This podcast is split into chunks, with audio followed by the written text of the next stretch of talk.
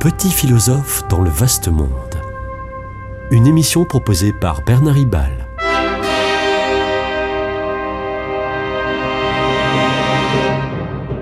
Bernard Ribal, essayiste, agrégé et docteur en philosophie.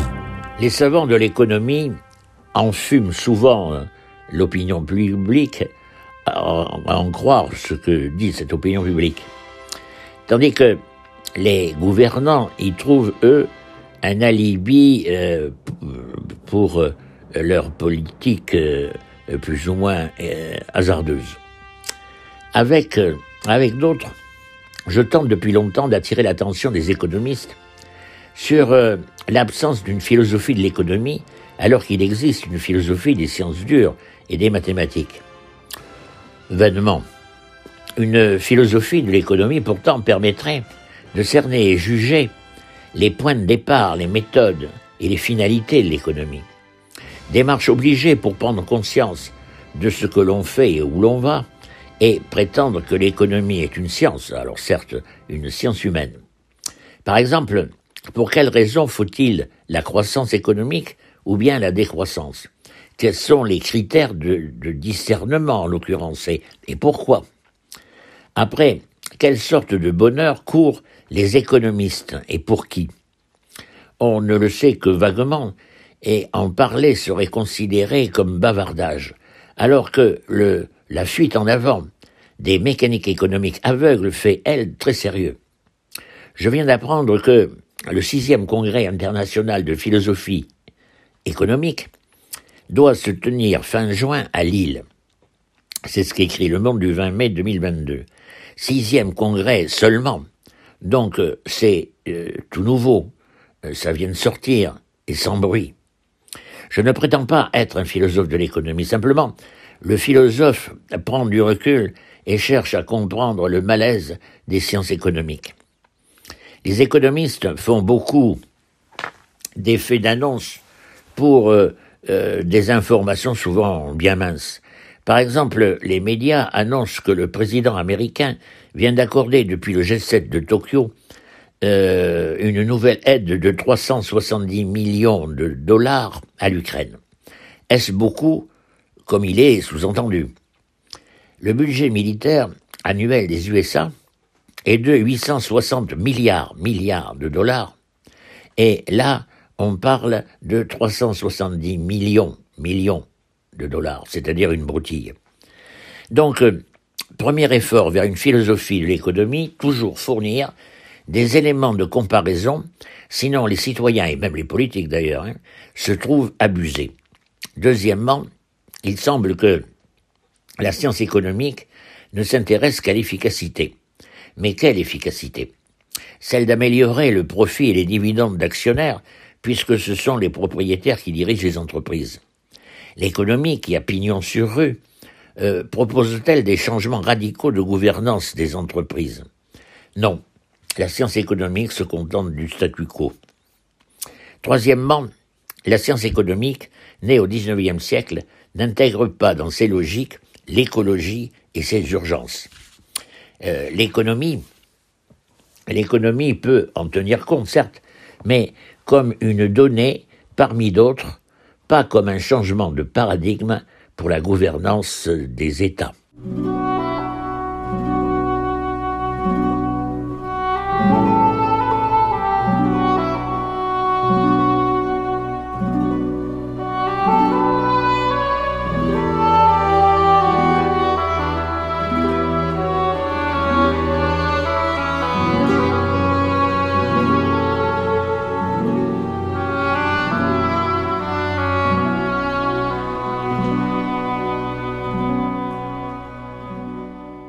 La philosophie de l'économie, la sagesse de l'économie, obligerait les sciences économiques à dire une vérité compréhensible euh, plutôt qu'exprimer des affolements ou des triomphes infondés. C'est ainsi que la dette cumulée de l'État s'élève à près de 3 000 milliards d'euros, soit 111,6% du PIB en 2022. Dès lors, on nous actionne les, sirènes de détresse. Pourquoi? Parce qu'en 2023, la France va devoir supporter une charge totale de sa dette d'État, dont les intérêts compris, de 53 milliards d'euros.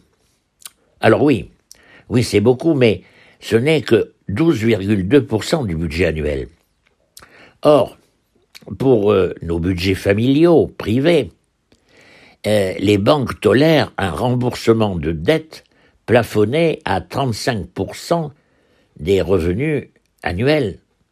Pourquoi s'alarmer à l'excès pour 12,2%, 12,2% quand il s'agit de l'État? Affolement inutile. D'ailleurs, les marchés financiers, eux, ne s'affolent pas et euh, continuent à honorer nos emprunts d'État à taux très bas qui donc euh, que peut augmenter et en raison de l'inflation et non pas et non pas de la dette. À l'inverse, on entend des cocoricots pour la diminution du chômage. C'est vrai que la France n'y est pas n'y est pas habituée, mais euh, n'exagérons rien. Euh, au quatrième trimestre 2022, le, le taux de chômage, selon les critères du Bureau international du travail, bien, le taux de chômage est descendu en France à 7,2% de la population active. Mais la, moyenne de l'Union européenne est plus faible. Elle est de 6,1%. Euh, et alors en Allemagne, elle n'est que de 3%. Donc, pas de triomphalisme. Euh, voilà le genre de mise au point qu'une philosophie d'une économie populairement lisible pourrait faire. Et arrêtons de dire que la France et l'Europe sont libérales et capitalistes. Quand le budget de l'État est de 431 milliards d'euros et que le budget de la protection sociale, retraite comprise, est de 834 milliards d'euros, soit à eux deux environ 50% du produit intérieur brut, du PIB, il est clair que qu'on n'est plus dans un régime libéral, mais dans un système d'État-providence avec de forts transferts sociaux. Quant au capitalisme, au sens de la propriété privée des moyens de production et d'échange, qui peut dire une bonne philosophie? Écoutons l'enseignement social chrétien. Pour l'Église, nous devons veiller à un équilibre entre la nécessité de la propriété privée et la nécessité aussi de la destination universelle des biens. Ainsi, dans Mater et Magistrat, encyclique de Jean 23 1961, on peut lire, je cite, Le droit de propriété, même des biens de production, a valeur permanente pour cette raison précise qu'il est un droit naturel fondé sur la priorité ontologique, c'est-à-dire dans l'être, et téléologique, c'est-à-dire en ce qui concerne les buts, donc la priorité des individus sur la société. C'est très clair et, confirmé immuable. Cependant, le Concile Vatican II, dans sa, constitution euh, Gaudium et, et Spes, c'est-à-dire euh, joie et espoir, euh, affirme tout aussi bien, je cite, de par sa nature même, la propriété privée a aussi un caractère social fondé sur la loi de commune destination des biens, c'est pourquoi l'homme ne doit jamais tenir les choses qu'il possède légitimement comme n'appartenant qu'à lui, en ce sens qu'elles puissent profiter non seulement à lui, mais aux autres. Fin de citation. Cette double exigence, celle de la propriété privée et celle de la destination commune des biens, qui est en fait le même principe de la propriété bien comprise.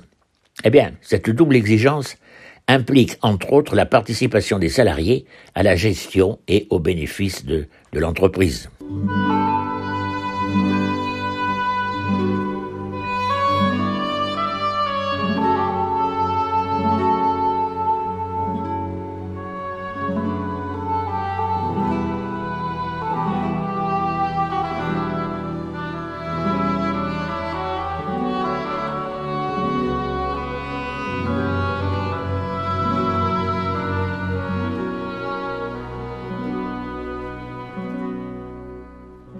Un embryon de philosophie de l'économie a permis la modification des articles 1833 et 1835 du Code civil par la loi pacte de 2019. Certes, le profit, le profit des propriétaires est un but confirmé de l'entreprise, mais avec désormais la préoccupation écrite de, je cite, considérer les enjeux sociaux et environnementaux de l'activité de l'entreprise. Alors, ce n'est pas grand-chose, mais c'est à l'envers, à l'envers du capitalisme brut.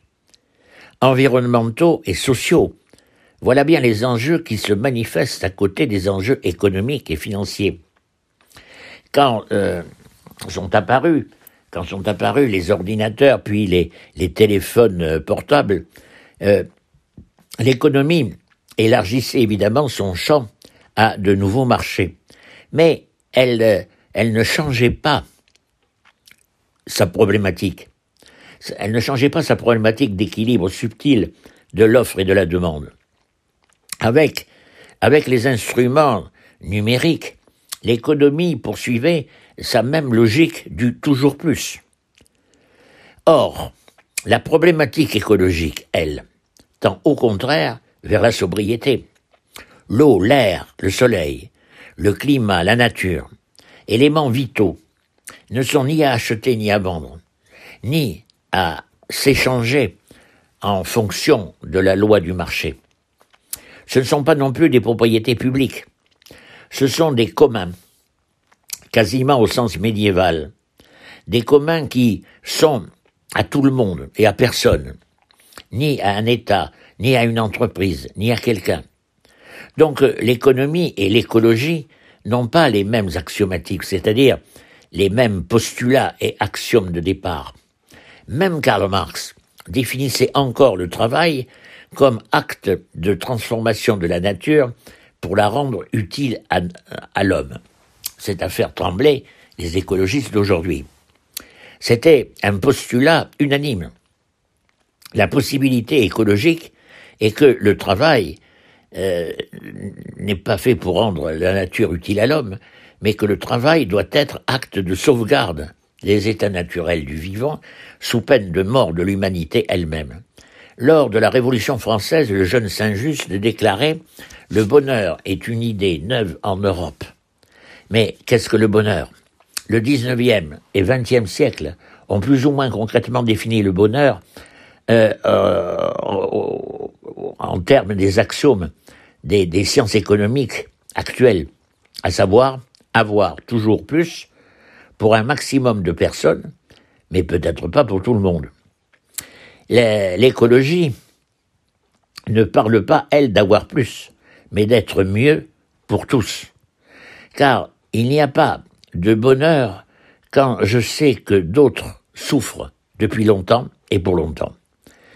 L'être mieux est un apaisement de la vie, à contrario du stress de l'homo economicus occidental.